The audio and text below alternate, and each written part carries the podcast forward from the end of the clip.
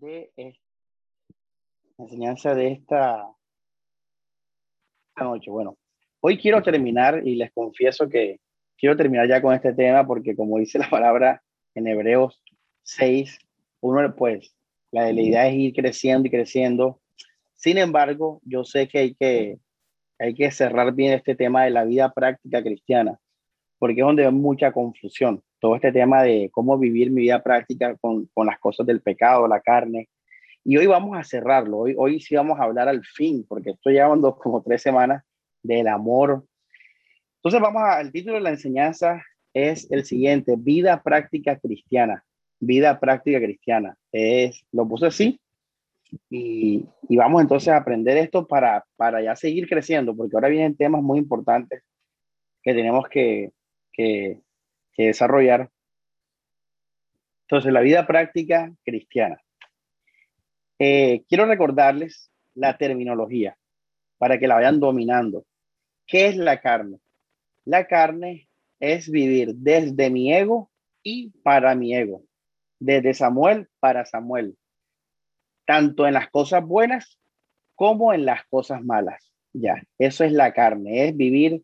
Ahora, cuando uno es egoísta, pues eso tiene su resultado. Y vienen las adulterios, fornicaciones, celos, envidias, iras, peleas, porque todo sale de, la, de un amor a uno mismo sobre las otras personas. Cuando la Biblia dice todo lo opuesto, dice mirar a los demás como superiores.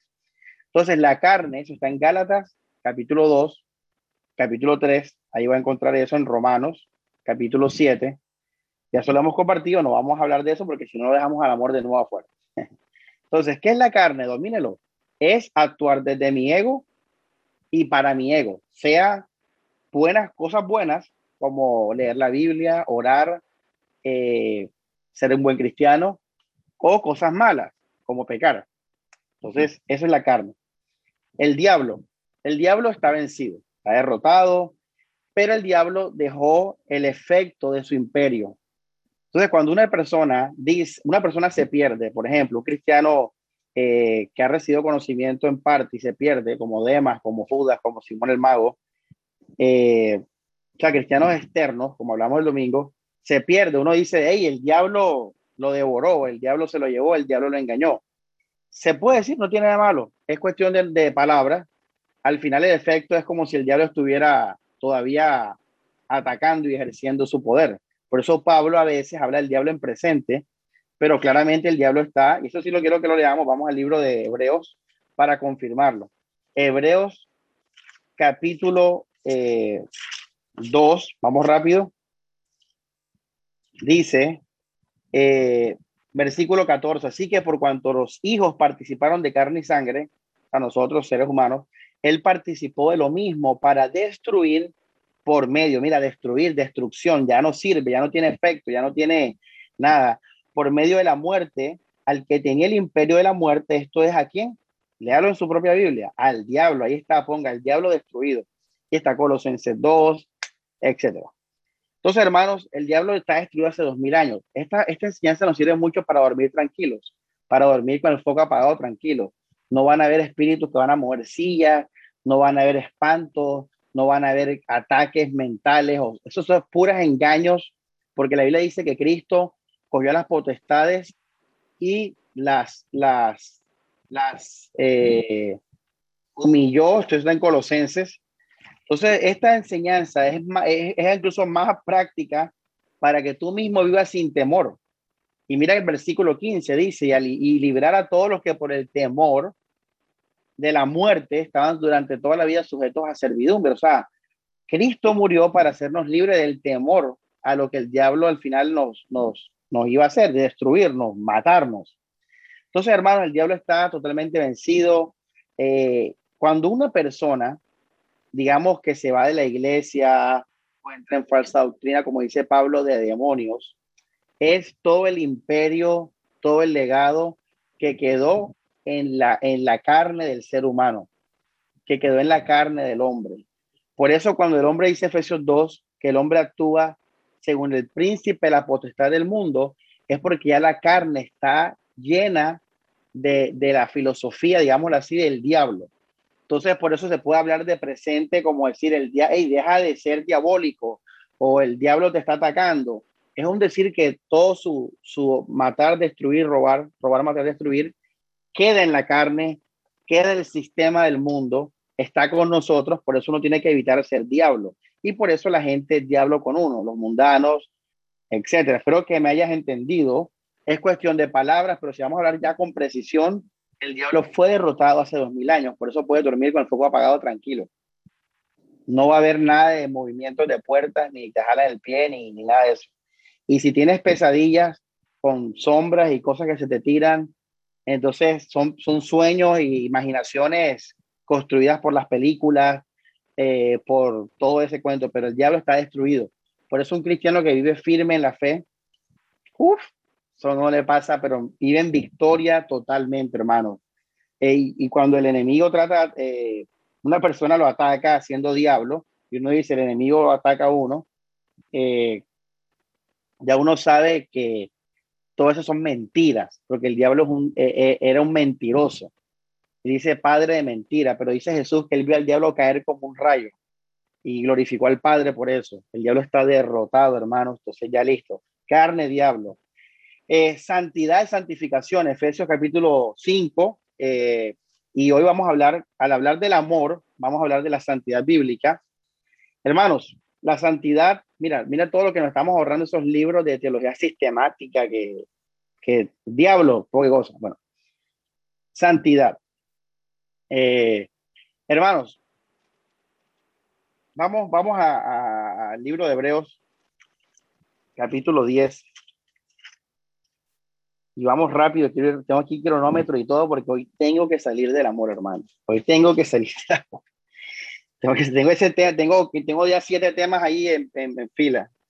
Capítulo 10, versículo 9 dice, eh, y diciendo, vamos al 8, Hebreos 10, 8, dice, diciendo primero, sacrificio, ofrenda y holocausto y expiaciones por el pecado no quisiste, ni te agradaron, las cuales cosas se ofrecen según la ley. Verso 9.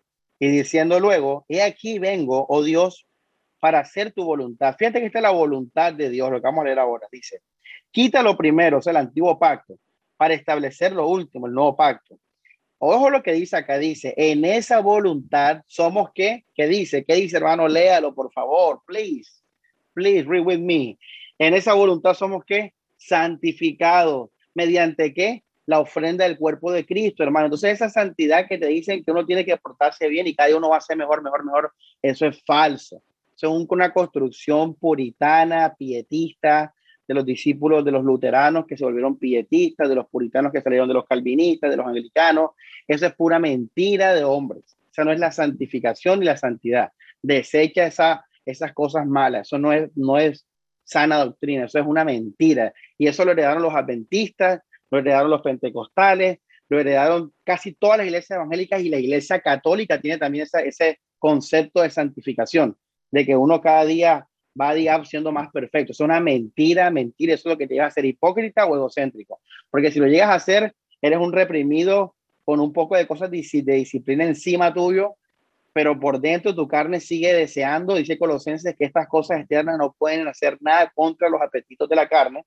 Entonces eres un reprimido y, egocéntrico porque vas a decir, lo he logrado, mira que vivo y cuando te toque enfrentarte con alguien que, que, digamos, ha pecado o vive una vida, digamos, no tan perfecta como la tuya, lo vas a juzgar con fuerza. O segundo, te vas a volver este, un mentiroso, porque el cuerpo, como hemos hablado bíblicamente, el cuerpo no se transforma en esta vida, la carne sigue, el cuerpo sigue igualitos. Eso va a ser cambiado cuando? Cuando estemos en la presencia del Señor Jesucristo.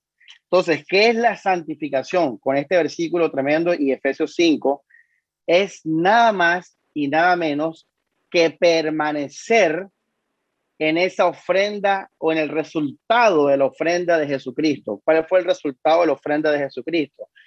Que me hizo hijo, me hizo amado, me bendijo con toda bendición, me guía mi vida, me llena de gracia, me guarda, me espera. soy totalmente amado por Dios gracias a la ofrenda de Cristo. Entonces, cuando yo vivo en eso, en mi mente, en mi corazón, y eso es la razón de mi vivir, la motivación de mi vida, entonces yo estoy santificándome. Entonces, la santificación no es nada más que permanecer en esa santidad que tenemos por Dios. De ahí la palabra santificación. Es quedarme ahí en, en, en, la obra en la que yo fui hecho santo. Y esa obra en la que yo fui hecho santo es la sangre del Cordero de Jesucristo. No tiene nada que ver con obra. Esto va a resultado una persona llena de qué? De amor y el amor da fruto. Eso lo vamos a ver ahorita. Uno a Esto es santificación. No tiene nada que ver con ropa, ni con obras, ni nada de eso. Tiene que ver con una mente y un corazón que vive creyendo lo que es en Cristo, recibiéndolo, declarándolo, confesándolo todos los días. Eso es una persona santificada. Oye, ¿estás en santidad? Sí, soy amado, soy lavado, perdonado, guiado por Dios, glorificado en el Espíritu Santo, todo en Cristo Jesús. Esa es una persona santificada. Y eso créeme que va a hacer su obra misteriosamente, porque mira que es una cosa que yo simplemente digo, hazlo en el corazón y ya lo demás es fruto, pero es fruto del Espíritu, ¿cuál es? Bondad, benignidad, paciencia, dominio propio. Y contra estas cosas no hay ley, no hay reglas. Qué tremendo. Igual vamos a ver ahorita más adelante con el amor. Entonces, estos son los conceptos, carne, diablo, santidad, santificación. Santidad es lo que somos en Cristo, santificación es permanecer en lo que somos en Cristo.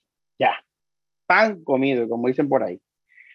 Bueno, otro punto importante de a manera de introducción es recordar que el pecado ya no existe. El pecado ya no existe, no existe. Uno no puede pensar más en pecado en, eh, en esa mentalidad de, no voy a pecar, sí voy a pecar, no voy a pecar. Mira, a mí, unos hermanos de la iglesia me han dicho, ay, el pecado, yo no me hables a mí de eso de pecado, quita esa palabra de mi, de mi vocabulario. Ahora, la Biblia lo dice, lo habla, ahorita lo vamos a ver, pero para los niños, a los niños se les habla de pecado. No peques, si peques, tal, tal, pecado. Pecaste, no pecaste. Pero ya cuando tú maduras en la fe, te das cuenta que el pecado no existe en la vida del cristiano el cristiano vive en otra, en otra, en otro mundo. Ahora, tal vez estás escandalizado ahora, pero cálmate.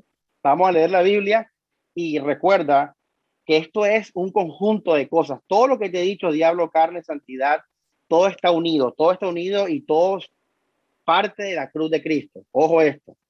Entonces, vamos a hablar de, esto sí, vamos a ver unos versículos ahí porque quiero que lo tengan claro porque ahora viene el tema de la, estamos en la vida práctica del cristiano. Y como te digo, quítate esa mentalidad de pecado. Uno no piensa en pecado ya, porque eh, si piensas en pecado vas a vivir como en la ley. Bueno, vamos al libro de Hebreos y esto mucha atención que ya aquí un poquito ya, ya esto creo que si no lo hemos hablado como tal, así de detallado, ojo. Hebreos capítulo 9 eh, y vas a ver por qué bíblicamente ya el pecado no va más con la vida del cristiano verdadero, ojo, el Hijo de Dios. Dice, Hebreos 9:26, de otra manera, le hubiera sido necesario padecer muchas veces desde el principio del mundo, pero ahora, en la consumación de los siglos, mira qué tremendo el evento de la muerte de Jesús. Esto es un evento, hermanos, mundial, universal, profundo. Esto es una cosa transformadora, dice. Vamos a leer el 26 de nuevo. De otra manera, le hubiera sido necesario padecer muchas veces desde el principio del mundo, pero ahora, en la consumación de los siglos, se presentó una vez para siempre, dice, por el sacrificio de sí mismo, ¿para qué? Léalo. ¿Para qué? Para quitar de medio el pecado. Hermano, te voy a poner un ejemplo un poco básico. Yo tengo el lapicero rojo acá si yo lo quito, ¿dónde está el lapicero rojo? Se fue. Entonces, si la Biblia dice que Jesús murió hace dos mil años para quitar el pecado y lo hizo, ¿dónde está el pecado ahora? Es como el diablo. El pecado fue destruido también. Eh, nosotros, nosotros tenemos victoria sobre el pecado. Entonces, hermanos, con este versículo empezamos a aprender en el nuevo nivel de la nueva profundidad de fe que el creyente tiene que vivir así, en el Cristo resucitado, en lo que Jesús nos dio en la resurrección.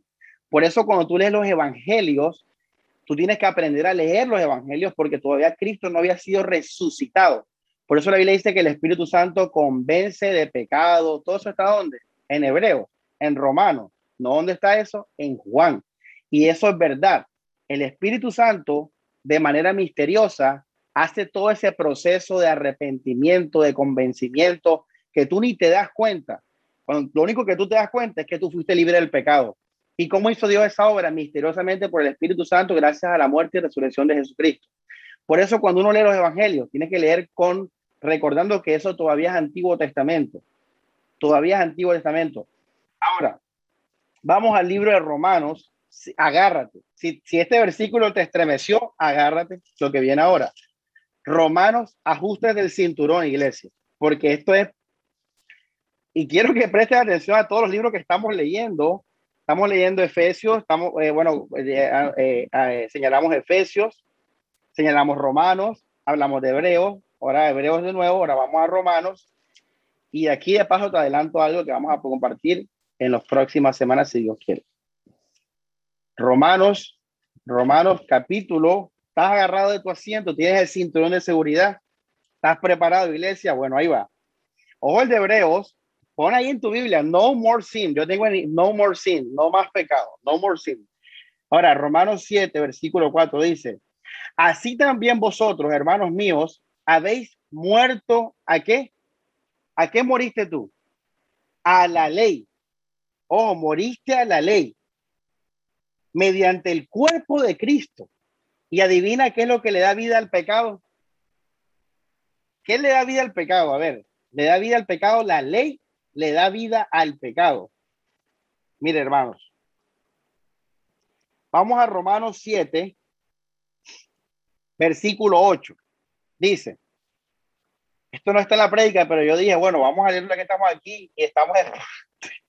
Dice la palabra, más el pecado, tomando ocasión por el mandamiento. Fíjate esto, o sea, ¿qué es lo que le da vida al mandamiento, al pecado? El mandamiento. Dice, porque tampoco conociera, disculpen, disculpen, vamos a leer 7 de nuevo, el, el, el 8, disculpen, más el pecado, tomando ocasión por el mandamiento, produjo en mí toda codicia. Mira lo que viene ahora. Porque sin la ley, o sea, si no hay ley, ¿cómo está el pecado? El pecado está muerto. O sea, que la ley y el pecado, ¿cómo están? De la mano, claro, porque la ley dice no mentirás y tú, y tú mientes y te haces pecador. La ley dice no robarás y tú robas y te haces pecador. Entonces el pecado sin la ley no existe. Si no hay ley, no hay pecado. Si hay ley, hay pecado. Ahora, con esto claro, está, eso lo puedes en tu casa después. Versículo 4 dice, uy, mi hermano, oh, esto, esto es trigonometría espacial de la NASA bíblica. No te pierdas. Dice Romanos 7:4, así también vosotros, hermanos míos, habéis muerto a qué? ¿Qué dice? ¿A qué? Léalo, a la ley. ¿Qué te dije ahora? La ley va de, la mano con el pecado. Si no hay ley, no hay pecado. Si hay ley, hay pecado. Eso está en el versículo 7 en adelante. Pero Pablo dice que en Cristo Jesús, igual que en Hebreos ahorita leímos por la muerte de él, hemos muerto a la ley. O sea, ya no, ya no hay ley porque Dios nos perdonó, Cristo nos perdonó. El acta que había contra nosotros fue, fue perdonada, eh, eh, anulada, perdón, dice la Biblia en el, eh, vamos a leerlo en Colosenses, capítulo 2, versículo 13.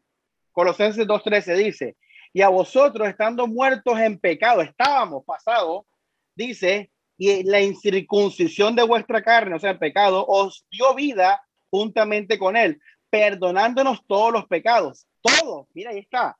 Y dice, anulando el acta, o sea, las leyes, el acta que es lo que dice que tú eres un pecador, dice de los decretos que había contra ti, que nos era contraria, lo que nos acusaba, o sea, la ley, por eso Romanos lo dice de otra manera. Romanos dice, vamos de nuevo a Romanos 7:4, dice, así también vosotros, hermanos míos, habéis muerto a la ley. Oye, si ya tú mueres a la ley, ¿cómo queda el pecado? No hay pecado, porque acuérdate que el pecado vive con la ley de la mano.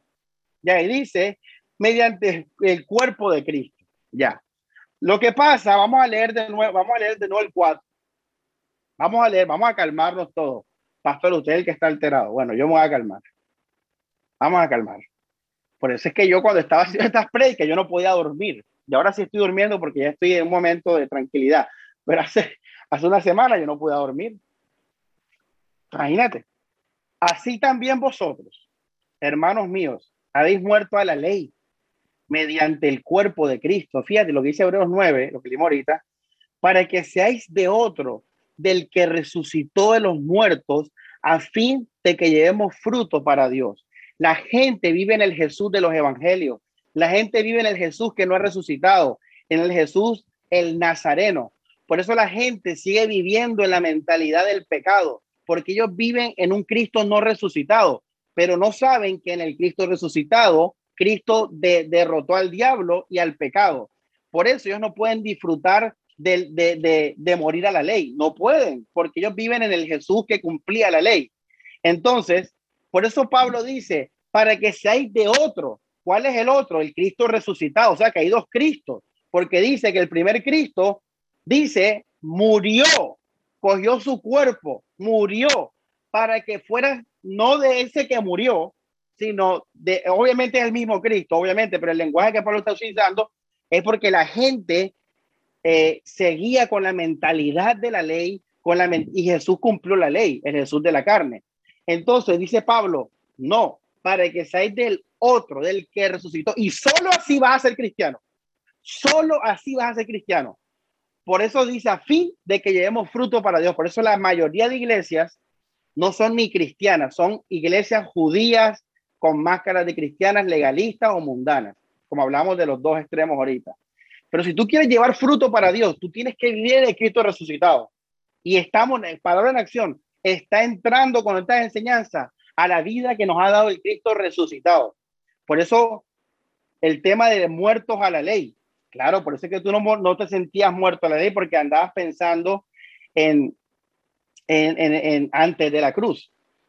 ¿Sí me entiendes? Entonces, hermanos, eso es otro tema que vamos a tratar en las próximas semanas, que se llama dejando al Jesús Nazareno. Ese es un tema que vamos a hablar, que les tengo pendiente hace dos, un mes.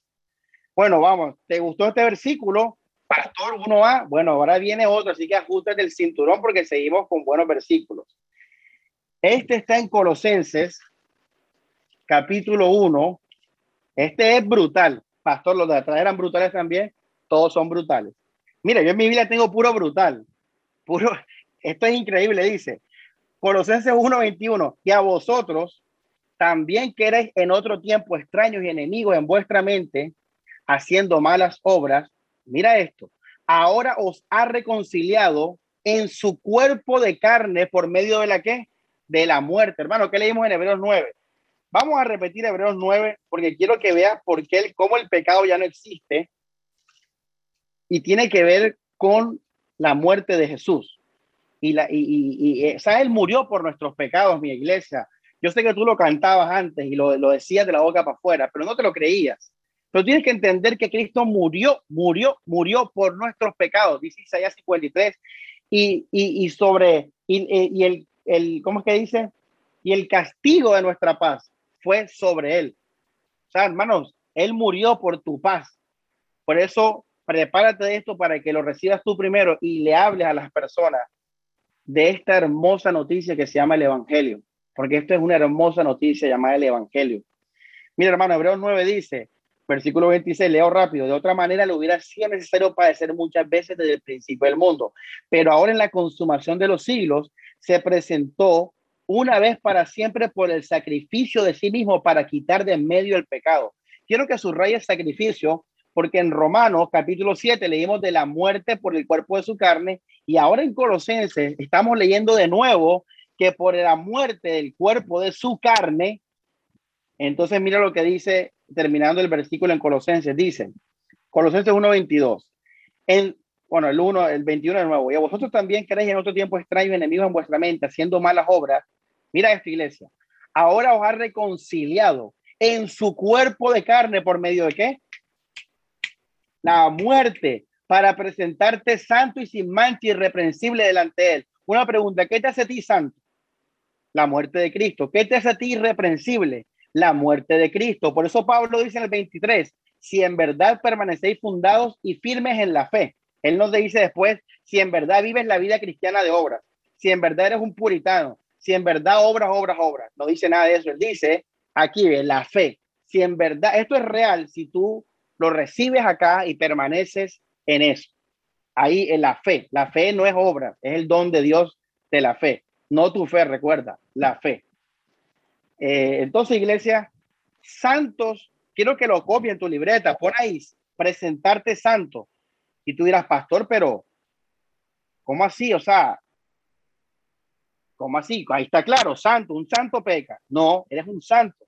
Una persona irreprensible y sin mancha peca. No. Pero ¿por qué, pastor, soy así perfecto? Porque Cristo murió por ti y la sangre de él nos lavó de todo pecado. Entonces, con estos versículos, hermano, vamos a leer uno más, dale. Colosenses 1, versículo, eh, esto es 1, 21.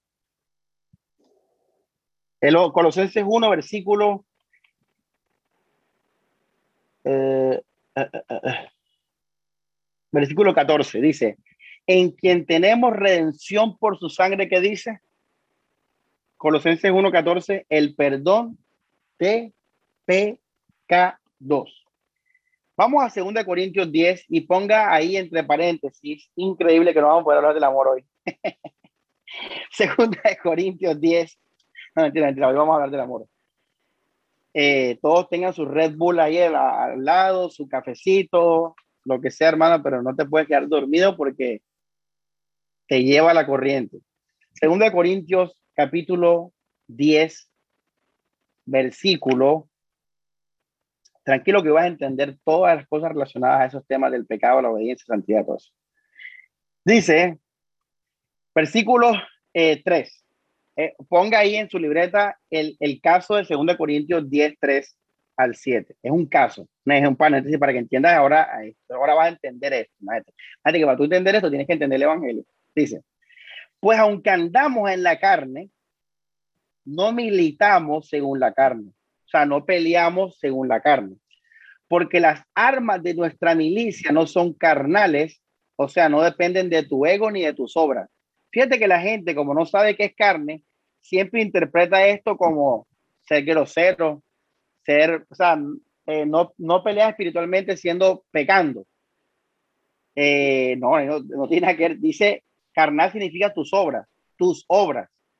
Dice, no son carnales, sino poderosas en Dios. Claro, porque el que destruyó al diablo fue Dios, no fuiste tú. El que lo venció fuiste, fue Dios, no tú. El que te dio la victoria fue Dios, no tú.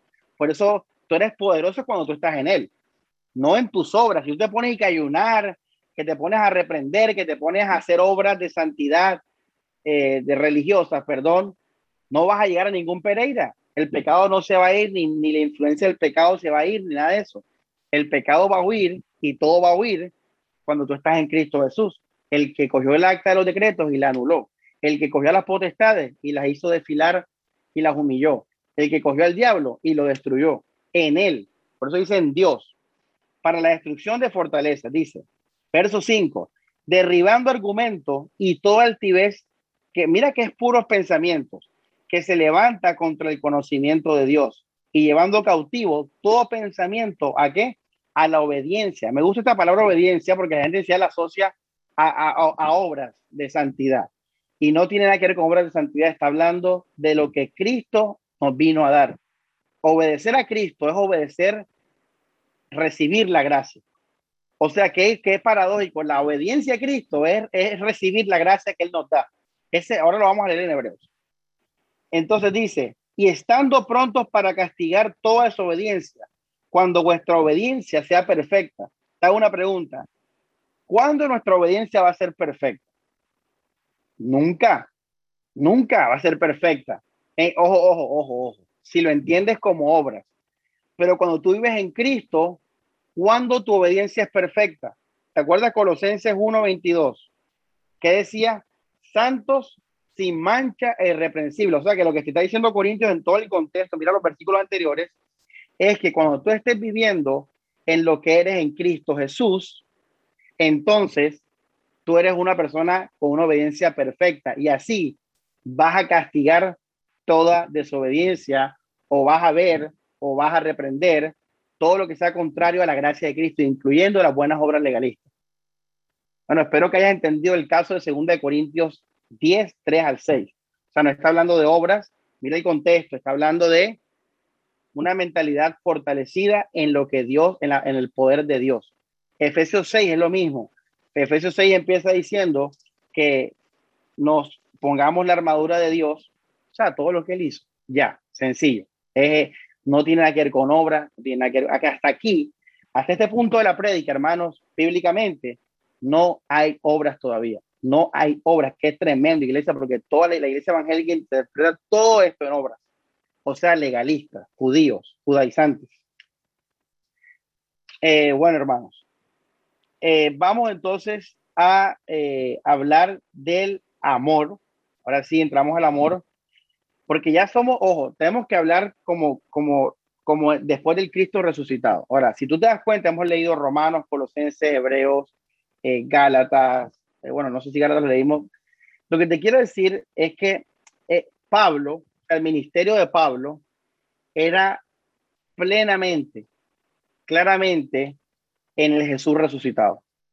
Porque Pablo no conoció a Jesús en la carne, él no lo conoció. Los apóstoles, Pedro, Juan y Santiago, sí lo conocieron. Andaron con Jesús por tres años y medio y vieron a Jesús cumpliendo la ley.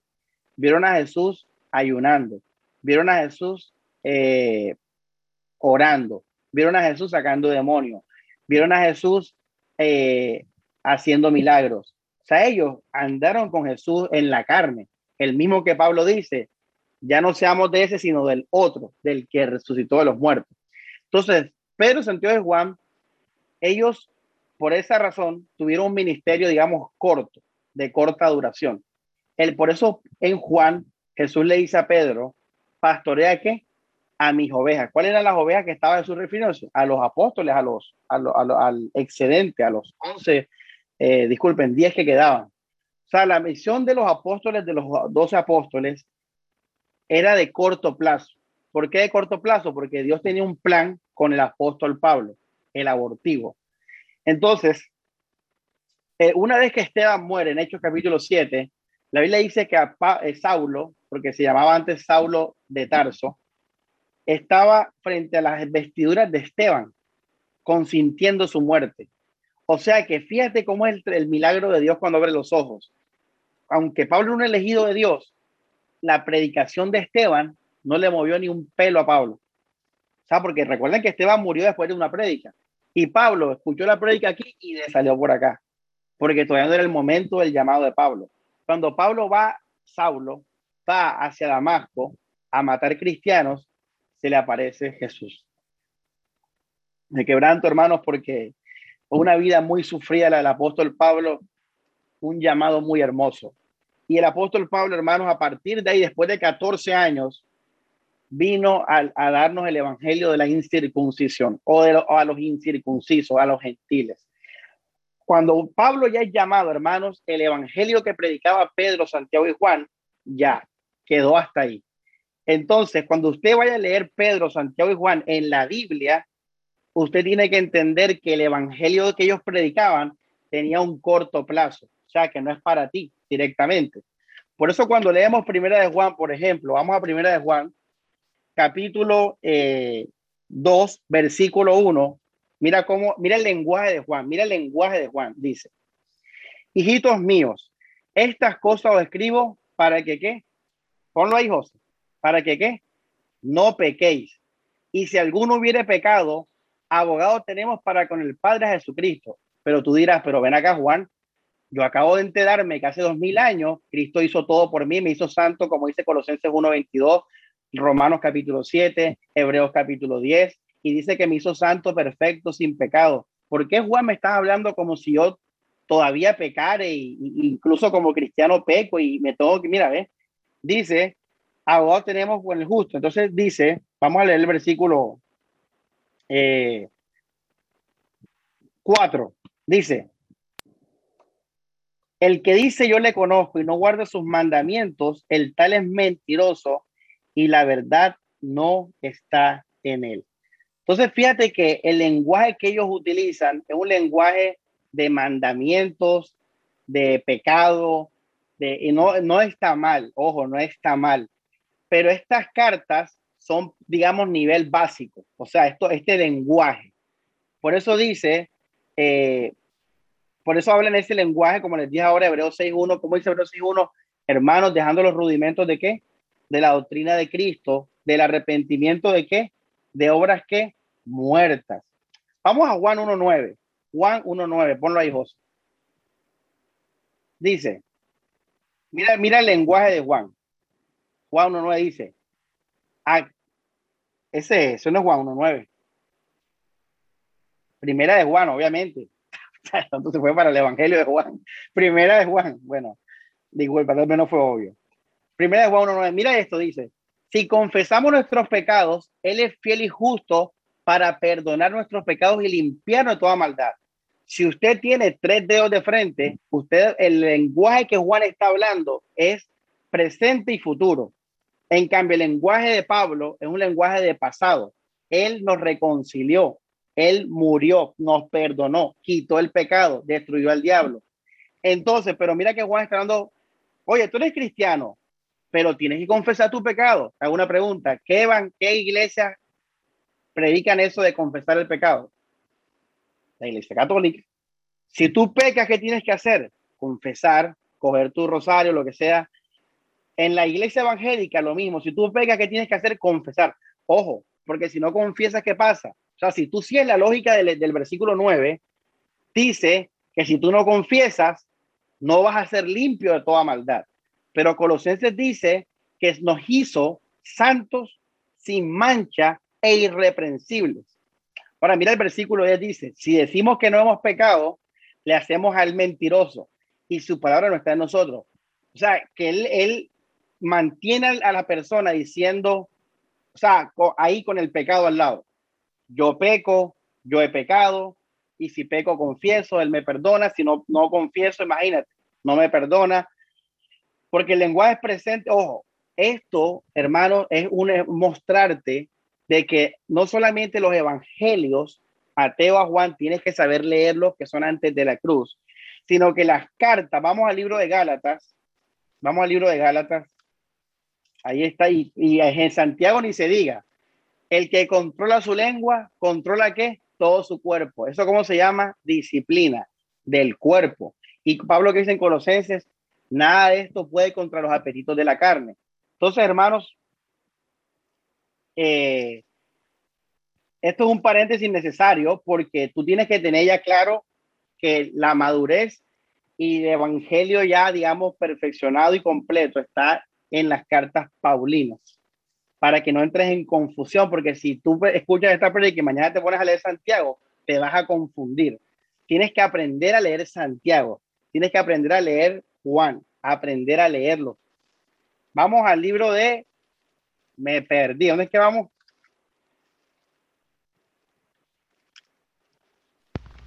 Gálatas, pastor. ¿Para dónde? Gálatas. Ah, perfecto, gracias. Listo. Capítulo 2, Gálatas 2, versículo 7. Dice, antes por el contrario, como vieron que me había sido encomendado el evangelio de la que, ¿qué dice? O sea, Jesús le encomendó a Pablo el evangelio de la incircuncisión o para los incircuncisos como a Pedro el de qué. Fíjate, léelo, iglesia. Esto no es un invento mío ni me estoy volviendo loco. No, es que Pedro tenía una, un evangelio destinado a los, a los judíos y por eso se le mantuvo ese lenguaje necesario, pero por poco tiempo. Dice, verso 8, pues el que actuó en Pedro para el apostolado de la circuncisión, actuó en mí para con los gentiles. Verso 9, ¿qué dice?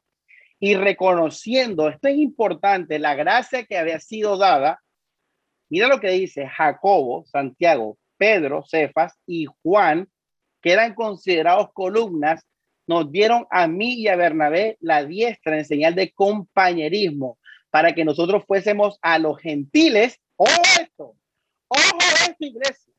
¿Y ellos a dónde? ¿A dónde? A la circuncisión. Cuando tú lees Juan, Santiago, Pedro y todo eso, tienes que entender que ese evangelio estaba hecho así para los de la circuncisión. Pero tú eres un gentil, tú no eres judío, y menos un judío de los tiempos de Jesús. Tú eres un gentil del 2021. O sea que si tú te pones a leer los, las cartas de Cefas, Santiago y Juan como fundamento, te vas a enredar como las iglesias evangélicas están enredadas. Pero tú tienes que entender que el fundamento del evangelio para los gentiles está en el apostolado de Pablo. Ya, ahora con esto cierro paréntesis para que no entres en confusión. Cuando leas Santiago, ellos hablan un lenguaje todavía como si hubiera pecado, como quién es el que dice que el diablo anda como león rugiente buscando a quien devora, Pedro. Ya ves, ellos hablan, ellos no tenían muchas cosas todavía completamente reveladas como fue al apóstol Pablo. El apóstol Pablo se le dio el ministerio completo y definitivo. Ya no, ya Dios no dijo que no, después de Pablo voy a llamar a otro más, no, nada. Él eligió a Pablo como un abortivo. Él no está ni en los doce, él es, uno más. Y ahí Jesús reveló todo su plan ya completo. Entonces, cuando tú leas Mateo, Juan, ya sabes, antes de la cruz. Cuando leas Santiago, Pedro, Juan, primera de Juan, incluso Judas también, entonces eh, recuerda, léelos porque hay cosas que son maravillosas ahí de la gracia de Cristo. Por ejemplo, esta, introducción de primera de Pedro 1 es brutal. La eternidad que tenemos en Cristo, como lo describe Pedro, brutal. Pero ya tienes que entender que, el, que el lenguaje y todo, ya sabes, tienes que aprender a leerlo. Ya, hombres de Dios, todos con sus propósitos y sus tiempos de llamamiento. Dios es un Dios así, hermano. Dios llamó a los profetas del antiguo pacto, Dios levantó a los jueces, Dios levantó a los reyes, Dios levantó a los doce apóstoles. O sea, todo tiene un propósito en Dios y Dios definitivamente dejó, o finalmente, perdón, dejó al apóstol Pablo. Disculpen por alzar la voz y distorsionar, que me acaban de decir acá el staff. Ya, bueno, hermanos. Vamos entonces, vamos a ver cuánto llevamos de aquí. Tengo mi cronómetro, 40 minutos. Vamos entonces ya, vamos a, a tomarnos un trago de Red Bull. ¿Dónde está Red Bull? Bueno, vamos a Red Bull. Vamos a tomar nuestro cafecito porque ahora viene el tema del amor. Y, aquí vamos a terminar el, la siguiente media hora, si Dios quiere. Ya, respire profundo. Hemos aprendido mucho hasta ahora, gracias a Dios por su misericordia. Estamos creciendo en madurez, estamos creciendo en, en profundidad. Y hermano, el que no tenga el corazón sincero hacia Dios, ojo, te puedes quemar, te puedes quemar porque entre más sepas y si no hay corazón, te quemas. Entonces, esto es un conocimiento para nosotros vivir en, totalmente en santidad en nuestros corazones. Este es un buen término para compartir santidad en el corazón. Pues que la santidad es aquí, apartarte del mundo, apartarte de la carne. Pablo dice, no proveáis para los deseos de la carne.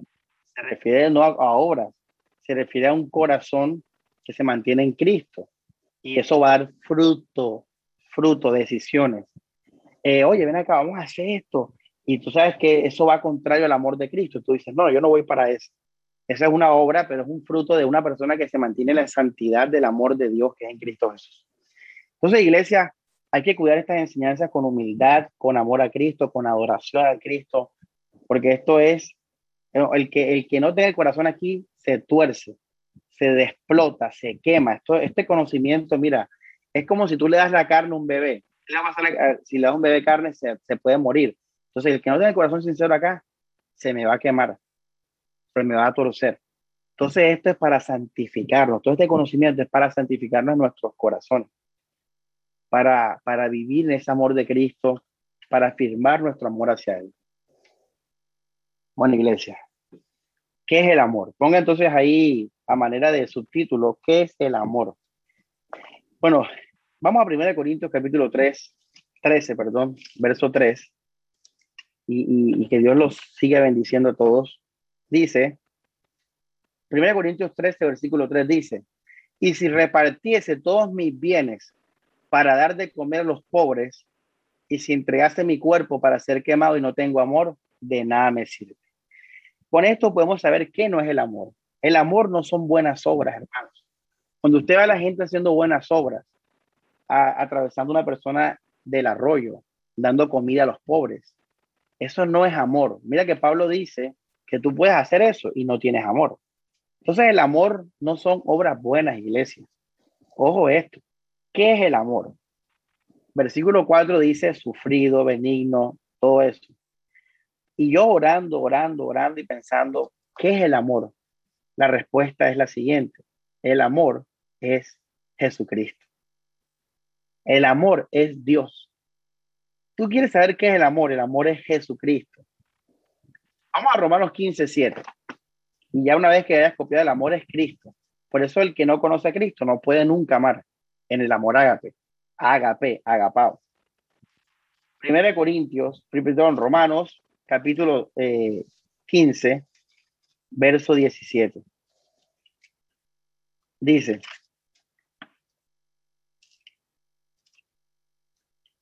eh, tengo pues, no disculpen, 15.7, Romanos 15.7, 15.7 dice, por tanto, recibió los unos a los otros, como también Cristo nos recibió para gloria de Dios. Quiero que copies acá o subrayes que la referencia para recibirnos es Jesucristo. No lo olvides. La referencia para recibir a otro es Cristo. Por eso una persona sin Cristo no puede amar, porque la referencia es Cristo. Por eso digo, el amor es Cristo. ¿Qué es el amor? Cristo es el amor. ¿Y qué es Cristo? Dios hecho carne para morir por ti, para salvarte de tus pecados y darte vida en abundancia. Ese es Cristo.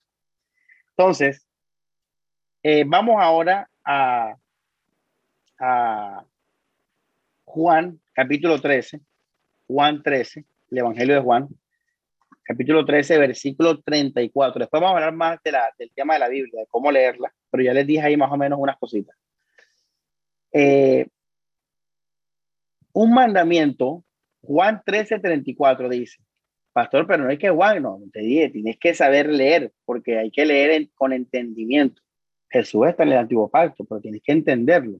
Jesús aquí da testimonio de lo que iba a hacer. Y dice acá, un mandamiento nuevo os doy, que os améis unos a otros, pero mira de nuevo el punto de que, dígale el que está a su lado, de referencia, como yo os he que amado que también os améis unos a otros. Hermanos, la Biblia dice que el mundo no nos conoce. Lo, lo, saben dónde está, el mundo no nos conoce. Pero Jesús dice acá, en esto conocerán todos que sois mis discípulos. Aquí Jesús no se está refiriendo al mundo como tal, porque la Biblia dice que el mundo no nos puede conocer, porque no conoce a Dios. Aquí se refiere a que los cristianos entre ellos se van a conocer cuando Cristo sea la razón de su vida. Cuando la razón de nuestra vida es Jesucristo, nos hacemos hermanos y nos hacemos discípulos de Jesús. La referencia de la vida cristiana es Jesús. El punto de partida es lo que Él nos ha dado. Entonces, en eso vamos a saber quién es un cristiano y quién no es un cristiano. Cuando el punto de partida es tus obras, tu bondad, tu filosofía, tu doctrina, tú no eres cristiano. Cuando tu punto de partida es el amor de Jesús, tú eres un discípulo de Jesús. Entonces, hermanos, eh, la referencia en Romanos 15, versículo 7, eh, y ahora en Juan 13, 24, eh, es Cristo Jesús. Por esa razón, él, él, es él es el amor claramente. Él es el punto de partida. ¿Qué es el ágape? El ágape es Jesús. ¿Y qué hizo Jesús, hermano? Esto es importante. Jesucristo nos perdonó nuestros pecados. No tomó en cuenta nuestros pecados. Entonces el amor no toma en cuenta a las personas sus pecados. El amor no responde al pecado. Nunca responde al pecado en cuanto a, a, juzgar o a, o a destruir o a hacer juicio, perdón, repito, hacer juicio. El, amor, hermanos, responde al perdón. Responde al perdón, a perdonar el pecado, a cubrir el pecado. Por eso Pedro dice, el amor cubre multitud de qué? De pecados. Entonces, hermanos, y lo estoy nombrando a propósito para que vean que toda la palabra es, todo es inspirado por Dios. Pero hay que saber leer para disfrutar bien a Pedro, Santiago, todo eso. Entonces, hermanos, ya está claro, pastor, sigue la prédica, sigue la prédica. El amor es Cristo. Entonces, cuando tú vayas a amar a alguien, recuerda qué es Cristo, qué hizo Cristo. Cristo nos perdonó. Por eso Jesús dice, recibe al otro como yo te recibí a ti. Jesús no tuvo en cuenta nuestros pecados. ¿Te acuerdas todos esos mensajes, eh, versículos hermosos de la gracia que leímos en Colosenses 1.22, y en Romanos, y en Hebreos, que nos hizo santos y todo por amor, porque murió por nosotros? Bueno, el amor es eso, es no responder en juicio al pecado. En cuando digo juicio, no es decir que es malo, me refiero a juicio a buscar hacer pagar a la persona. No, el cristiano renuncia a eso, iglesia. El cristiano no busca hacerle pagar a las personas sus crímenes, sus pecados, porque Cristo no hizo eso por ti. Cristo se entregó para evitar eso para ti. Entonces, ¿qué es el amor? Amor es perdón eterno. Perdón eterno. Amor es gracia. ¿Cómo así? O sea, el amor es, es siempre responder por bendecir al otro no por lo que la persona haga o deje de hacer, no porque la persona haga o deje de hacer. El amor, ¿qué, nos hizo Cristo? O sea, porque Él murió por nosotros, porque éramos pecadores y nos lavó y nos salvó y nos hizo justos. Entonces el amor también es llevar a la persona a lo que es recto, a lo justo, a lo verdadero, no a la mentira, no al engaño. El amor es luz. Dice la Biblia que Jesús nos trasladó de las tinieblas a su luz admirable, al reino de, los cielos. Entonces el amor es también referir a la persona el camino de la verdad, que es en Cristo Jesús. Una persona que ama tiene como base la gracia, tiene como base el perdón permanente, tiene como base el actuar por bendecir, no por, por, lo que la persona haga o deje de hacer. Tiene de iniciativa mostrar la verdad y la justicia. Disculpen. ¿Me escuchan bien ahí? ¿Todos? Sí, listo. Entonces, cuando tú vayas a amar, recuerda qué tienes que hacer, no hacer buenas obras. No, tienes que ir a la cruz y recordar qué hizo Jesús por ti en cada momento, vivir en eso y eso, darlo al otro, mirarlo así, como Cristo te mira. Si te das cuenta, Jesús nos perdonó todos nuestros pecados. Hermanos, ahora sí podemos perdonar 70 veces 7, porque ahora entiendo lo que es una persona perdonada para siempre. Yo lo vivo en mi vida cada día. Cuando tú vives en ese amor, tú puedes amar. El amor es Cristo. Por eso Pablo dice, como Cristo te recibió y por eso Jesús dice, ámense como yo los he amado. Entonces, aprende a amar, aprende a vivir en Cristo y a mostrarles a otros a Cristo. Por eso en 1 Corintios 13 habla de lo que Jesús es. El amor es sufrido. ¿Quién murió por nosotros? Jesús y sufrió. El amor es benigno. ¿Quién fue bueno con nosotros, aunque éramos malos? Jesús. El amor no hace nada indebido. ¿Quién se santificó para nuestra vida? Eh, ¿Quién se santificó para nuestra vida? Jesús. El amor no se goza en la injusticia. ¿Qué es la injusticia? Todas las cosas que no son rectas delante de Dios. Cristo no nos vino a nosotros a dejar en nuestras vidas eh, que el pecado nos había dado o que, o que el mundo nos había dado. Jesús nos llama, nos llama a una vida eh, de vivir en lo que Dios el Padre ha creado para nosotros. Entonces, nunca va a haber un amor, amor de Dios, eso les puse el ejemplo, en una persona que permanece gustosamente en la homosexualidad. Es imposible, porque el plan perfecto de Dios nos lo dio también en, en nuestro sexo. Entonces, cuando una persona conoce la luz del Evangelio y el amor de Cristo, se, se acepta como ella es. Si es hombre, hombre, si es mujer, es mujer. ¿Y por qué se acepta?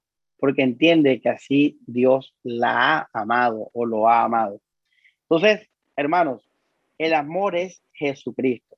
Ahora, vamos al libro de Gálatas. Ya que entendiste qué es el amor, y puedes leer 1 Corintios 13, el verso 5 en adelante, lo, el amor es benigno, todo eso es lo que Jesús hizo.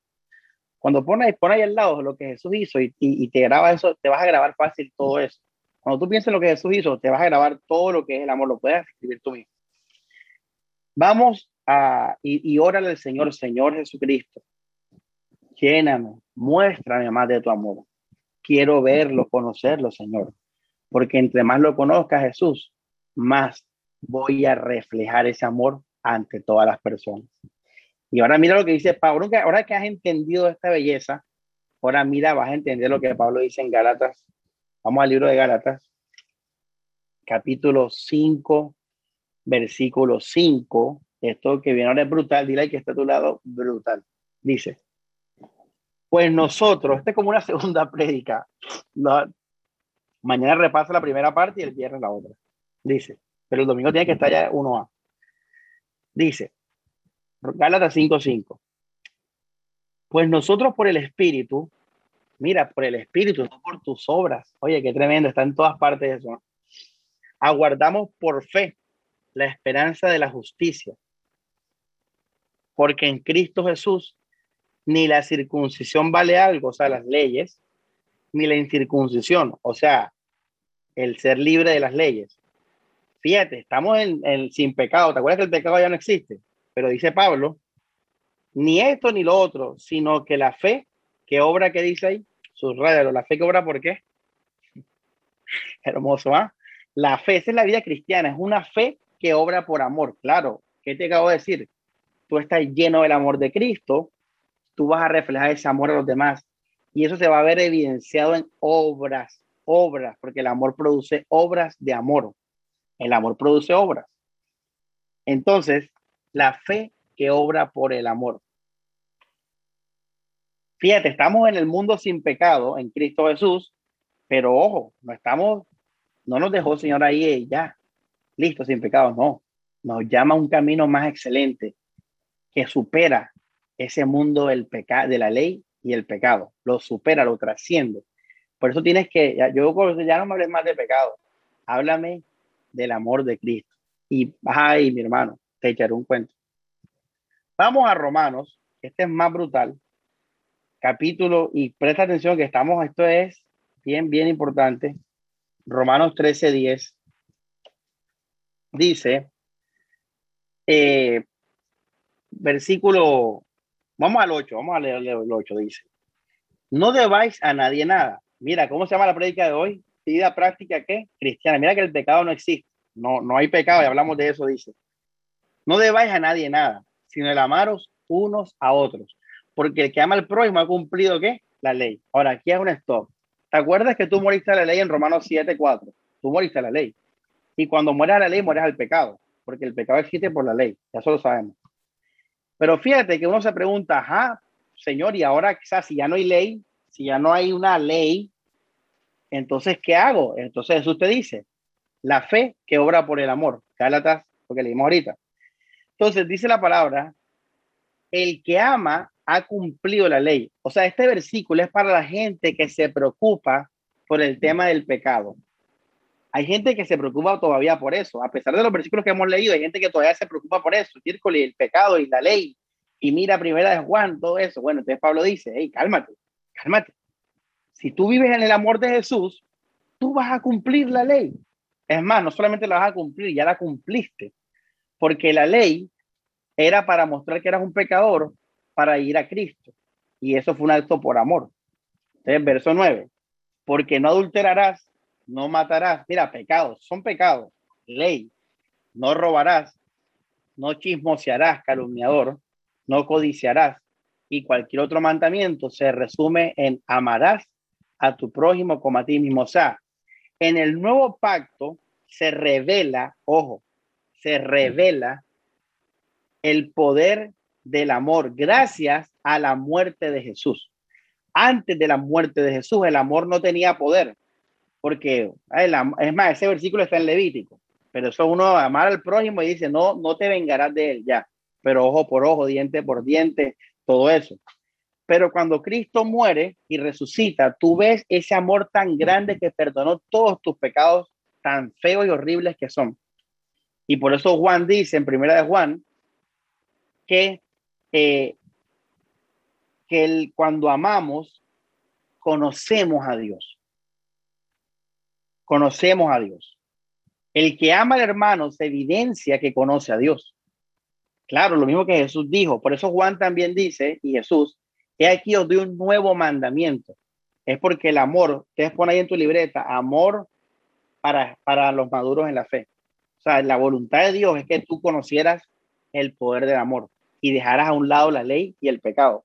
Porque la ley del pecado es para los niños, Hebreos 6.1. La ley del pecado era para entender lo primero, el evangelio. Pero ahora que tú entiendes que ya no hay pecado ni nada de eso, hay un camino brutal que se llama el amor. Y ese amor trasciende la ley que tanto te preocupaba. A ti que tanto te preocupa ese tema del pecado, el amor trasciende. ¿Qué es trascender? Es superar. Entonces, ahora vamos al verso 10. ¿Qué dice el verso 10? Dice,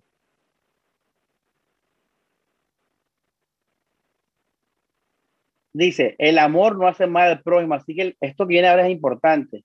El cumplimiento de la ley, ¿cuál es? Es el amor. Te voy a decir en respuesta a por qué esto es así. Primero, porque tú has sido justo por amor en lo que Jesús hizo por ti. ¿Por qué Cristo murió por ti? Por amor. ¿Y qué fue el resultado? Justificado y santificado. O sea que se cumple la ley delante de Dios. Pero cuando tú vives en ese amor que Cristo te ha dado, también tú vas a vivir una vida que, que, que no le va a hacer daño a las personas, a nadie. ¿Y eso qué significa? Que no vas a pecar contra ellos, porque el pecado tiene una en su, en su naturaleza está destruir, robar y matar, porque el pecado viene del diablo, es del diablo. Entonces, hermanos, brutal. El amor es Cristo Jesús. El amor cumple la ley. Cópialo y apréndetelo. Ya sabes que esto es 11 grados, no estamos en quinto ya. 11 grados. Ya no hay pecado. Somos perfectos, somos santos. Y mira cómo una vida de, una vida cristiana práctica, bíblica, no, no afecta la doctrina de que no hay pecado. En cambio, una vida cristiana eh, falsa y enredada te dice ama, pero al mismo tiempo está el pecado, está el diablo, que la santificación por obra, y ahí no hay amor. Porque la única forma que el amor crezca es por el milagro de la cruz. Y el milagro de la cruz solo viene cuando hay un corazón que ha dejado el mundo, los dogmas, la, la, la, la gloria de los hombres. Entonces, bien teso. Listo, hermano. Entonces, Vamos ahora, Pablo utiliza a veces el lenguaje del pecado o de agradar a Dios. Ojo, ya Pablo nos explicó en Hebreos, en Romanos, todo eso, que ya somos perfectos ante Dios. Pero Pablo a veces utiliza el lenguaje de agradar a Dios y, y, utiliza el lenguaje del pecado, pero para, para llevarte al amor. O sea, hay gente que todavía no se sacaba esas palabras de la cabeza. Pecado, agradar a Dios, pecado, o sea, la ley, la ley. Pecado, agradar a Dios, pecado. Entonces Pablo dice, bueno, para esa gente que tú piensa así, todo se lo va a llevar al amor. Vamos a ver cuatro ejemplos. Primera Tesalonicenses, capítulo 4, este es el mejor ejemplo de todos. Y que Dios les dé entendimiento, iglesia. Dice, versículo 1, vamos a ver cuánto llevamos de tiempo, vamos bien, dice. Por lo demás, hermanos, os rogamos y exhortamos en el Señor Jesús que de la manera que aprendiste de nosotros, cómo os conviene, ojo esto, dice, conduciros y agradar a Dios, así abundéis más y más.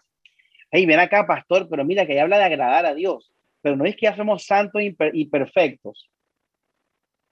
Bueno, la, ¿qué va a hacer Pablo ahora? Mira que no vamos a leer todavía lo que viene, pero yo te puedo adelantar, Pablo no va a contradecir el Evangelio.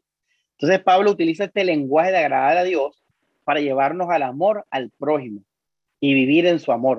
O sea, ojo, Pablo siempre nos va a llevar estas dos cosas, amar, a vivir en el amor de Dios y amar al prójimo, porque ella nos dijo en Romanos, en Gálatas, que el amor cumple la ley. Así que aunque está utilizando un lenguaje como de la ley, agradar a Dios, pero si ya dice Hebreos 10, dice sacrificio y ofrenda por el pecado, no aceptaste. O sea, ya Dios, Dios dijo, yo no quiero nada que no sea la cruz de, la muerte de mi hijo. Pero Pablo dice agradar a Dios, pero es para la gente que tiene todavía esos conceptos de la ley. Bueno, pero mira cómo Pablo hace una trampita y lo lleva a lo siguiente, que es el amor, dice. Porque ya, listo, ya Pablo dio agradar a Dios, dice, abundéis más y más, o sea, como una santificación progresiva, pero para bola, dice. Verso 2, porque ya sabéis qué instrucciones nos dimos por el Señor Jesús. Pues la voluntad de Dios es vuestra, ¿qué? Santificación. ¡Wow! Mira, ve, santificación y dice agradar más y más. Pero cálmate, que Pablo está haciendo una trampita para llevarte a algo, dice, que os apartéis de fornicación. Que cada uno de vosotros sepa tener su propia esposa o cuerpo en santidad y honor. Fíjate que está hablando un lenguaje como de la ley, fornicación, santidad, honor, vaso. No en pasión de concupiscencia como los gentiles que no conocen a Dios. Ahora el verso 6 dice, aquí viene ya el, mira, dice que ninguno, o sea, el que ninguno ya es la, el tema, agravien ni engañen nada a su hermano, porque el Señor es vengador de todo esto. Pero ven acá, no es que Dios ya nos perdonó en Cristo Jesús y nos reconcilió antes de la fundación del mundo. ¿Cómo así que Dios es vengador? Recuerda, Pablo está utilizando un lenguaje para, para los que todavía no tenían claridad en estas palabras, pero mira que el meollo del asunto cuál es. No engañar al hermano, no agraviarlo. Pablo ya entendía que el amor de Dios y la cruz lo eran todo. Pero entonces para la gente que se preocupaba de que Dios todavía castiga al que peca, lo castiga y lo, y lo destruye y todo eso. Bueno, Pablo dice, bueno, si no amas al hermano, Dios te va a vengar de eso. Y dice, versículo 7, pues no nos ha llamado Dios a la inmundicia. Mira que son términos de la ley, de Levítico, sino a santificación. Pero si tú te das cuenta cuál es la, la enseñanza de Pablo, no hacerle mal al prójimo, o sea, amarlo. Así que el que desecha esto, desecha al hombre, sino a Dios. Por eso, hermano, tú, tienes, tú necesitas dos cosas. Primero, crecer en la palabra, porque hay versículos que, como te digo, tú tienes que entender el Evangelio. Y segundo, pues, la importancia de los pastores, porque los pastores, pues sí, van enseñando todas estas cosas para uno no caer en confusión. Badabín, badabán, el cuento es no agraviar ni engañar a nadie, hermano. Entonces, ¿qué fornicación? A la gente que le gusta utilizar el lenguaje del pecado, es no utilizar a una persona para tu deseo sexual. Oye, dime dónde está Cristo ahí. Si Cristo nos amó para hacernos hijos amados y bendecidos, dime cómo tú, usando una persona para sexualidad y ya y dejarla tirada, dime, dime, eso es reflejar a Jesús. Eh, una persona que hace eso está en la carne, porque si estuviera lleno del amor de Dios, estarías tan agradecido que no sería ni pasara por tu mente hacerle daño a una persona y menos a un hermano. Entonces, fíjate cómo Pablo en Romanos habla con otro lenguaje. Lo que pasa es que en Tesalónica había muchos judíos cristianos, o sea, judíos que se convirtieron al cristianismo. Por eso en Tesalonicenses habla con ese lenguaje y porque era una región donde había mucha paganidad, mucho pecado de los gentiles, igual que en Corintios. Por en Corintios también habla del templo, del Espíritu Santo y la fornicación, porque ajá, eran judíos cristianos en pueblos de gentiles. Ya. Este, bueno, hermanos, vamos al otro ejemplo espero que me hayan entendido, esto es profundo, esto es complejo, esto no es así de fácil, tiene, pero espero que ya, ya tienen la base para entenderme. Vamos al libro de Romanos capítulo 14 y ponga en su escrito, Tesalonicenses, y ponga al lado prójimo, saber relacionado al prójimo, no, no es aislado. Claro, si ya tú agradaste a Dios, ya tú eres santo y perfecto ante Dios, pero Pablo, bueno, utiliza ese lenguaje para mostrarte que el amor es lo que el camino del amor es el camino de la madurez cristiana. La fe que obra por qué? Por el amor. La fe que obra por el amor. Romanos 14. Eh, versículo 13, eh, así que ya no nos juzguemos más los unos a los otros, sino más bien decidir, mira, no juzguemos más. Claro, como ya yo aprendí, ¿por qué no juzgarnos más? Porque yo no, el, el, amor de Cristo no responde al juicio, responde a la gracia, al perdón. ¿Entendiste? Sino más bien decir no poner tropiezo o ocasión de caer al hermano. Vamos a leer eh, versículo. Eh, aquí Pablo un poco más frentero dice: Yo sé y confío en el Señor que nada es inmundo en sí, más para el que piensa que algo es inmundo, para él lo es. Pero si por causa de la comida, mira el pero, tu hermano es triste, ya no andas conforme al amor. Entonces dice, el hermano, ese es el ejemplo que te quería poner. Fíjate, el hermano contra Cristo murió. Vamos al verso 20, no destruyas la obra de Dios por causa de la comida. Perdón, el 21. Disculpen, el 20. No destruyas la, obra de Dios por causa de la comida. Todas las cosas de la verdad son limpias pero es malo que el hombre haga tropezar a otros con lo que come prójimo. Bueno es no comer carne, ni beber vino, ni nada que tu hermano tropiece, se ofenda o se debilite. Subraya eso porque eso es la vida práctica cristiana.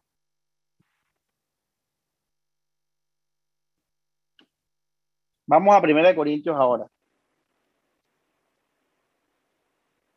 Primera de Corintios, ya les doy la cita.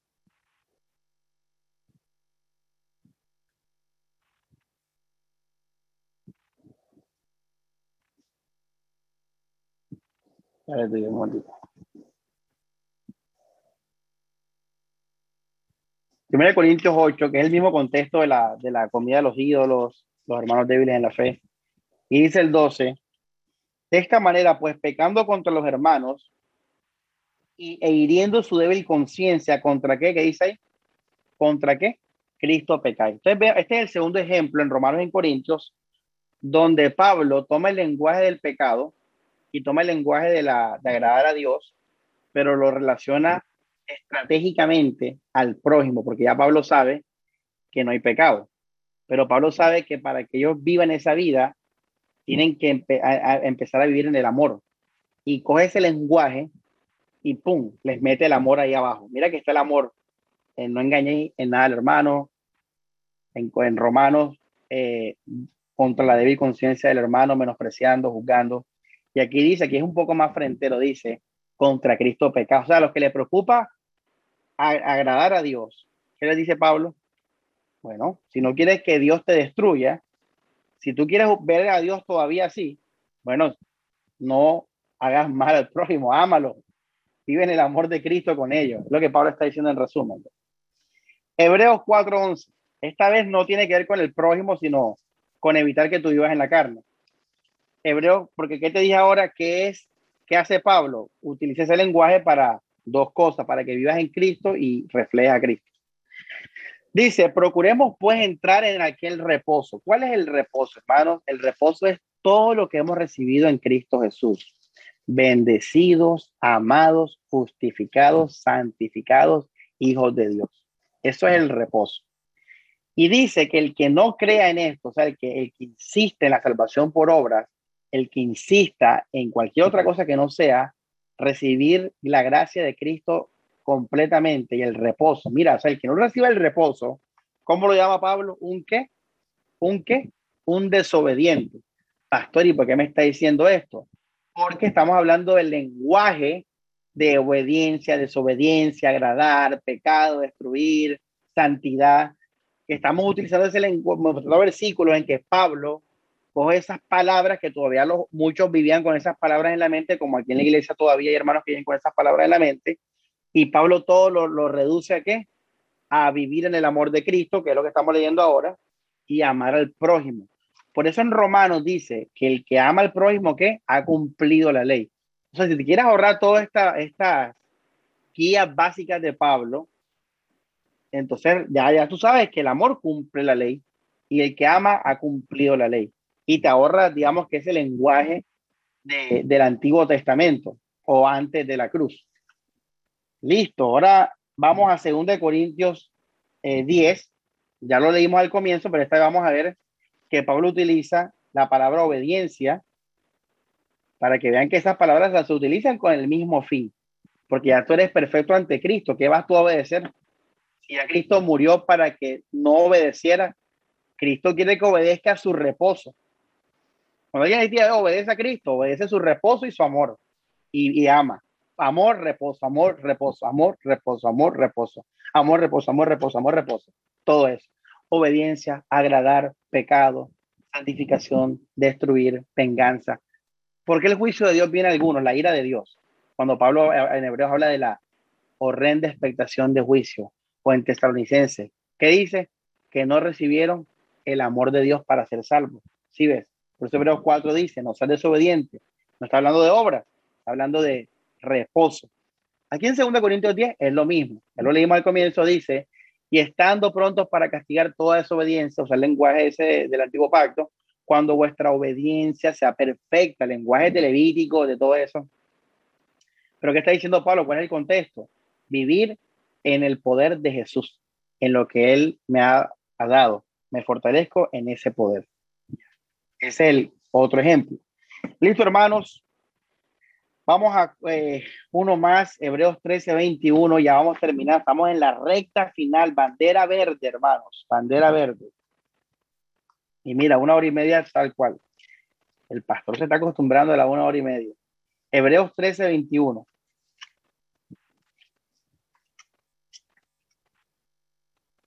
Dice la palabra de Dios. Eh, este es brutal. Dígale que está a su lado brutal porque este lo resume todo, hermano. Este lo resume, lo resume y la Biblia no se contradice. Ya sabes hoy, esta noche, por qué Pablo utiliza a veces ese lenguaje que el diablo, que el pecado, que la obediencia, que la desobediencia, que destrucción, que venganza, agradar a Dios. Él utiliza para lo mismo el reposo de Cristo y amar a los hermanos en el amor de Cristo, al prójimo. Este, recuerda que la gente era judía, la mayoría eran judíos convertidos. Y eso es un tremendo, mira que Jacobo, Cefa y Juan, imagínate, hasta ellos que, que, que estuvieron con Jesús, no salieron nunca de, de, ese lenguaje, digamos así. Este versículo es tremendo, hermano, dice. Verso 21. Vamos al 20, el 20. Esto es, ponga al lado tremendo. Dice, este esto ya es, esto es carne. Aquí Pablo no está ya hay que lenguaje de judío ni nada. Aquí ya Pablo de frente así lo tiró. ¡Fra! Dice. Y el Dios de paz que resucitó los muertos a nuestro Señor Jesucristo, el gran pastor de las ovejas. Uy, aleluya. Ya uno tiene que andar preocupado de que la iglesia, que, la, que escribí libros que sus purificando la iglesia. No, hermano, él es el pastor de sus iglesias por la sangre del pacto eterno. Aquí ya Pablo está a calzón quitado, iglesia. Y aquí él no tiene palabritas de esa judía ni nada, dice. Os haga qué? Acto. Esto es tremendo, hermano. ¿Quién te va a hacer acto, iglesia? Él. Él. Cuando tú estás en el amor de Él, en el pacto de su sangre, Él va a transformar tu vida que va, va, va a verse afuera, hermano. Dice, en toda obra buena para que hagáis su voluntad. Agárrate, hermano. Dice, haciendo Él él en vosotros lo que es agradable. Mira que Pablo aquí ya, ya no, está haciendo el truco ese de, de la madre del prójimo. Ya Pablo de frente está diciendo, tú quieres agradar a Dios, el reposo, repósate y ya. Él va a hacer la obra, Él va a hacer el fruto, Él va a darte buena, tú vas a dar buenas obras cuando repose. O sea, que es paradójico, ¿ah? O sea, nos habían enseñado toda la vida que un cristiano es haciendo obras y yo soy cristiano. No, no, te a todo eso.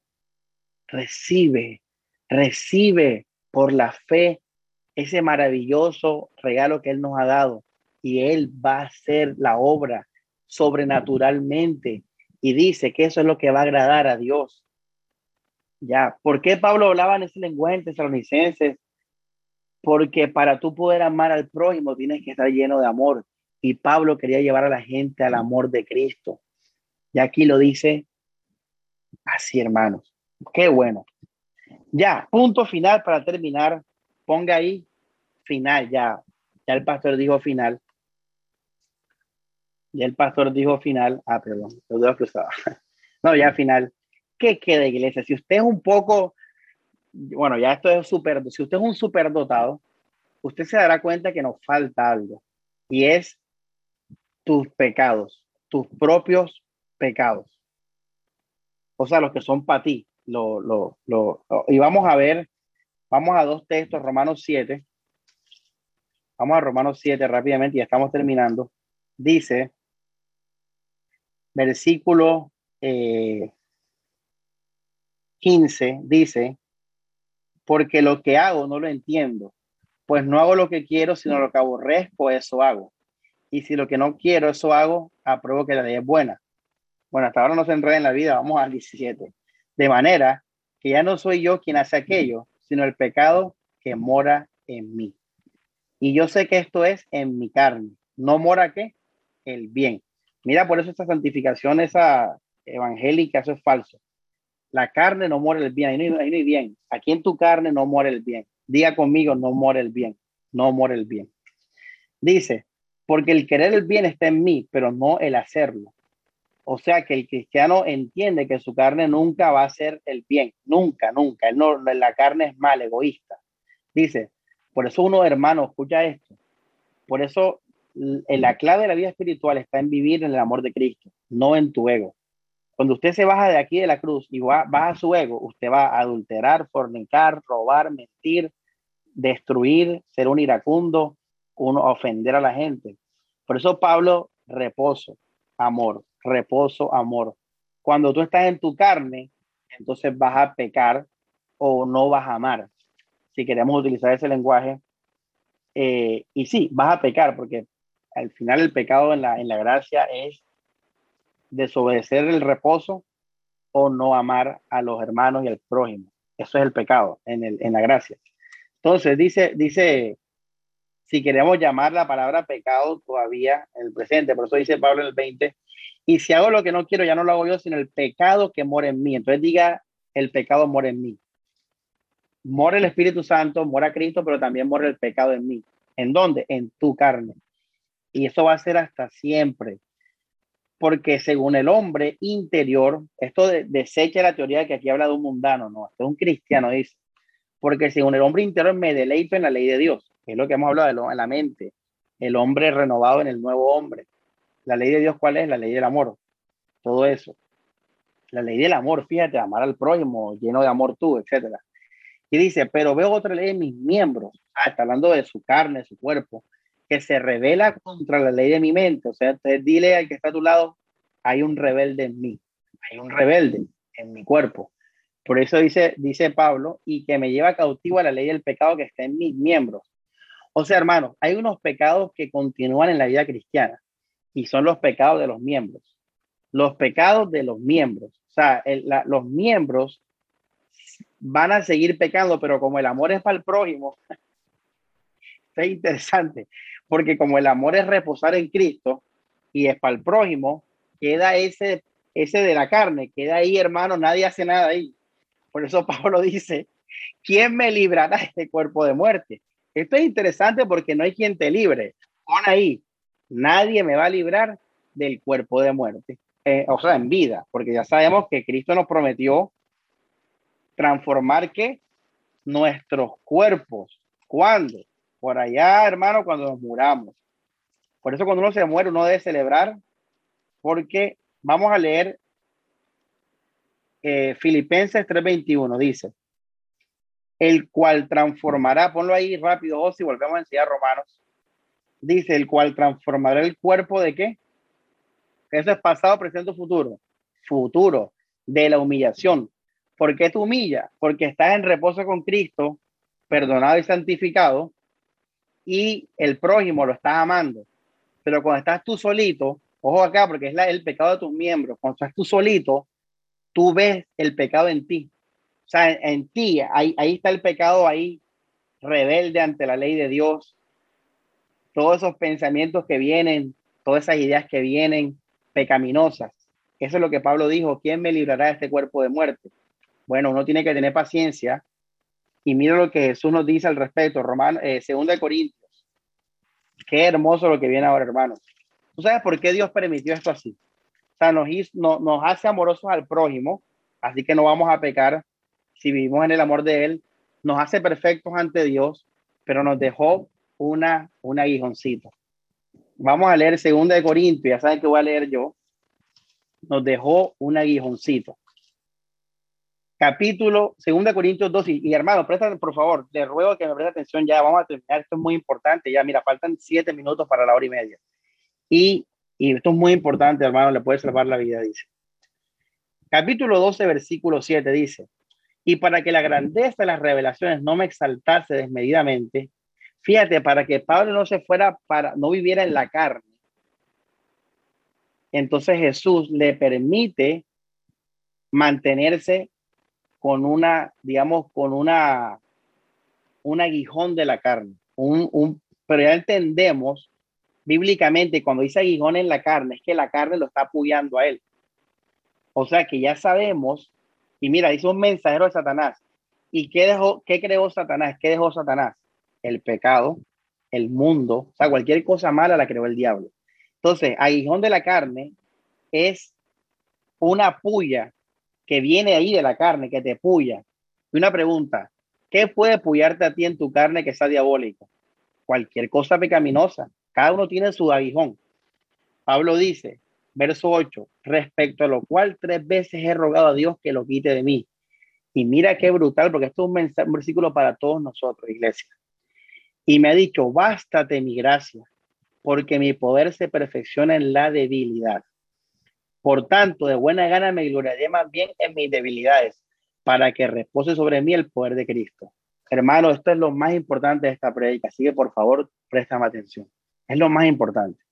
Hermanos, ¿qué es la gracia de Dios? Es que por Cristo Jesús somos santos. Pablo era un hombre que venía de la ley, era un hombre que era disciplinado, un hombre perfecto en obras. Pero había una obra que Pablo no podía vencer, que lo, le seguía diciendo que él era un pecador. La misma de Romanos 7. Y Pablo trata de superar ese, aguijón, eh, ese pecado que falta. No sabemos cuál, los teólogos han especulado que si era la homosexualidad, o el deseo homosexual, que si era la masturbación, que si era eh, una hermana, yo qué sé, el punto es que no se sabe el no se sabe qué es ese aguijón de Pablo, pero lo que sí se sabe es que era de la carne y era satánico, o sea, era algo, algo malo. Y Jesús, y sabe que era algo pecaminoso, porque Jesús le dice a Pablo, bástate de mi gracia, que es la gracia de Cristo, que Él nos amó siendo pecadores, o sea, que tiene que ver con pecado. Y Jesús le dice, te he dejado ese pecado ahí y no lo vas a vencer nunca, ni el amor te va a ayudar, porque eso no tiene que ver con el prójimo, para que todos los días recuerdes que es por mí y solo por mí que eres salvo. ¡Wow, iglesia! ¡Qué cosa tan tremenda! O sea, Dios nos deja a nosotros el pecado de nuestros propios miembros para que todos los días digamos, yo nunca voy a ser santo por mí. Siempre recordaré que soy salvo por Él. Entonces, ¿cuáles son esos pecados?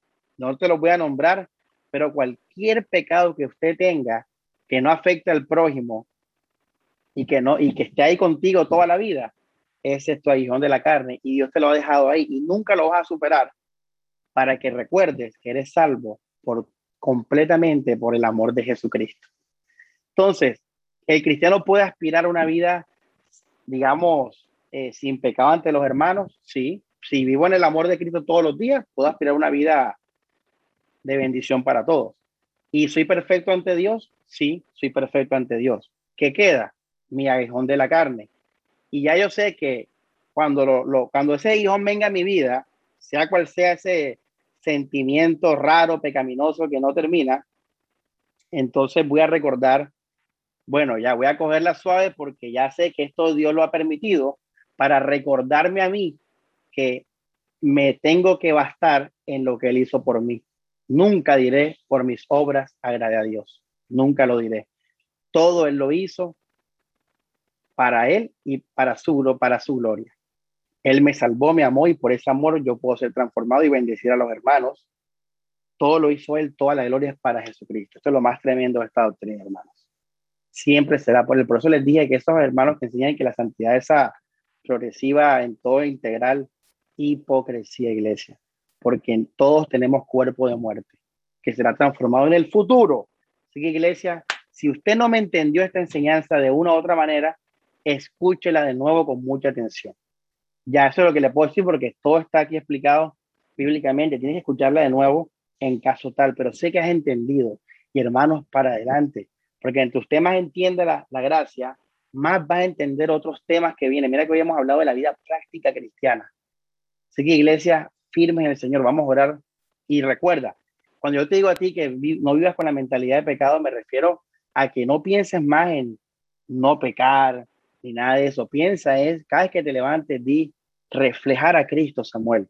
Y el amor no hace mal al prójimo, iglesia. El amor cumple la ley. Entonces, cuando yo, para que no me malentienda, cuando yo hablo de que no hay de pecado, me refiero a que háblame de lo que Jesús hizo por mí para que mi corazón sea enternecido y pueda yo dar fruto de amor que no hace mal al prójimo. Y eso agrada a Dios, como leímos, y eso es obediencia a Dios, porque parte del reposo de Dios.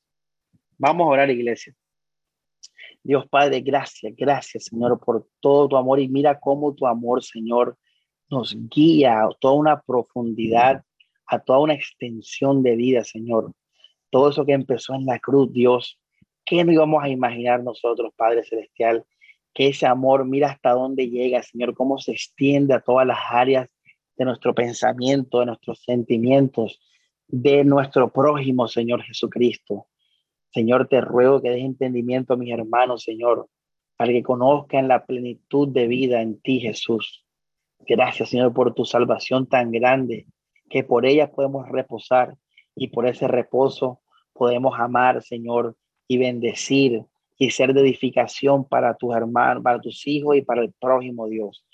Y así, Señor, somos tus discípulos, somos tus seguidores, como tú lo dijiste en Juan capítulo 13, Señor Jesús. Señor, guía esta iglesia a vivir en tu amor en la cruz. Señor, que cada uno de nosotros sea lleno de ese amor todos los días, que lo confiesen, Señor, que como dice Colosenses, se mantengan con los ojos puestos en Jesús, el autor y consumador de la fe. Porque con los ojos puestos en ti, Jesús, y lo que nos has dado a través de la resurrección, Señor, nuestros corazones van a ser transformados en tu voluntad, en el Espíritu Santo, Señor. Y vamos a vivir una vida en victoria, una vida de instrumento para ti, Señor. Así, Dios, que permanezcamos en esa, eh, con esa realidad en nuestra mente y corazón, Señor. Guíanos a tu voluntad, guíanos a, a, la vida que tú quieres para nosotros en Cristo Jesús, Señor, que nos las has dado. Gracias por vencer al diablo. Gracias por perdonar todos nuestros pecados, Señor. Podemos vivir en victoria, podemos cantar un cántico nuevo porque hay una nueva vida en ti, Jesús. Que vivamos en ese amor que ninguna persona nos puede dar, Señor. Señor, que nuestra esperanza esté en esas promesas, Dios, que ninguna persona nos puede dar, Dios. Que desechemos al mundo, Señor, que desechemos a todo, Señor, toda carne y vivamos en ese amor que nos lleva a la vida y a la luz. Porque tú dijiste, Jesús, que tú eres la luz de los hombres, Señor. Así, Jesús, llena nuestros corazones y transfórmalos, Dios. Como leímos en Hebreos, haznos aptos, Señor, para toda buena obra, Jesús cuando nos postremos ante ti, Señor. Que tu amor lo llene todo, Jesucristo. Que toda tu gracia sea entendida por nosotros para darla a otros, para tu gloria, Jesucristo, Señor. Amén y amén.